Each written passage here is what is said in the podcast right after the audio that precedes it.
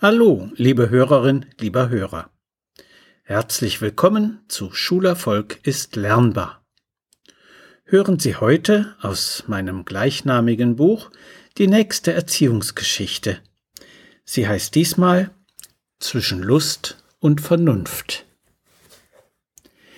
Ist es nicht eigentlich seelische Grausamkeit, wenn ich meinem Sohn nach einer bestimmten Zeit den Fernseher ausmache? Die Mutter, die mich das in der Diskussion nach meinem Vortrag fragt, drückt eine ernsthafte Sorge, denn er will das doch nicht und wehrt sich energisch dagegen. Manche Kinder wehren sich tatsächlich sehr energisch dagegen, wenn Eltern beim Fernsehen oder Computerspielen irgendwann den roten Knopf betätigen.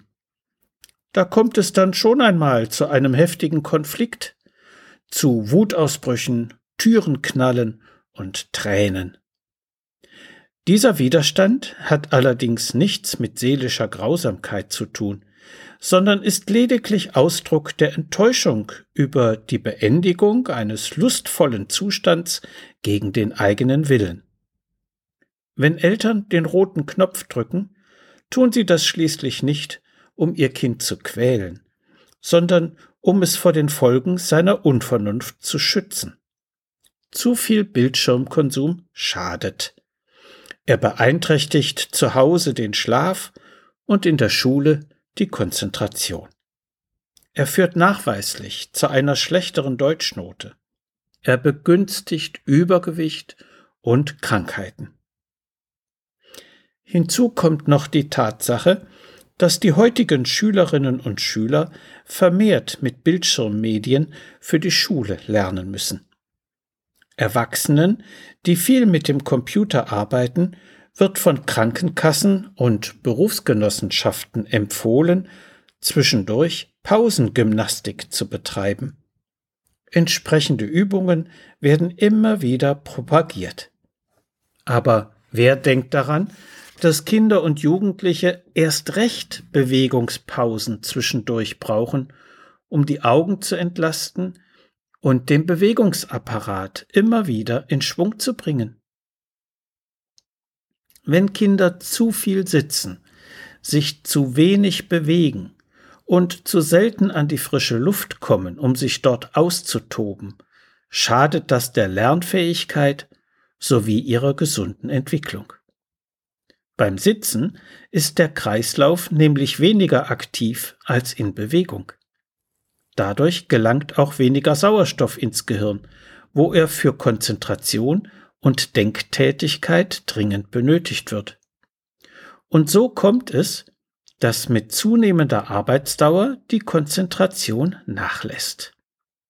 Zappeln bei den Hausaufgaben ist ein deutlicher Hinweis auf Bewegungsbedarf.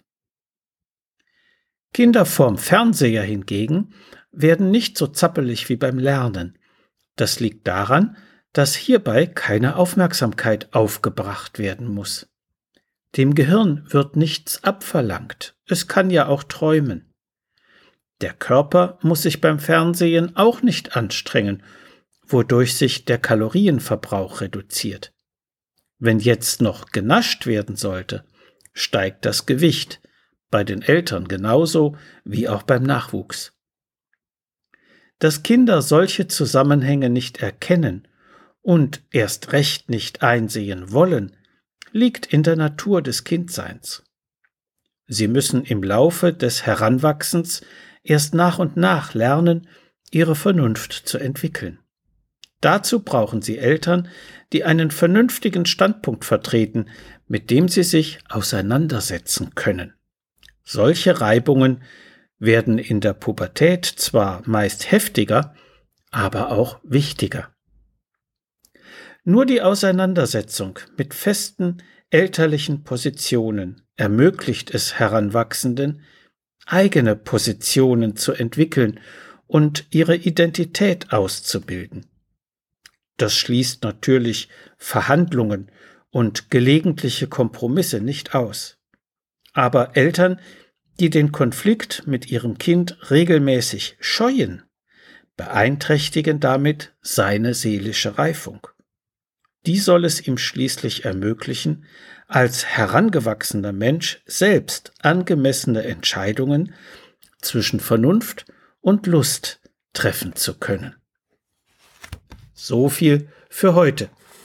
Sie finden viele weitere interessante Erziehungsgeschichten und hilfreiche Sachtexte in Schulerfolg ist lernbar.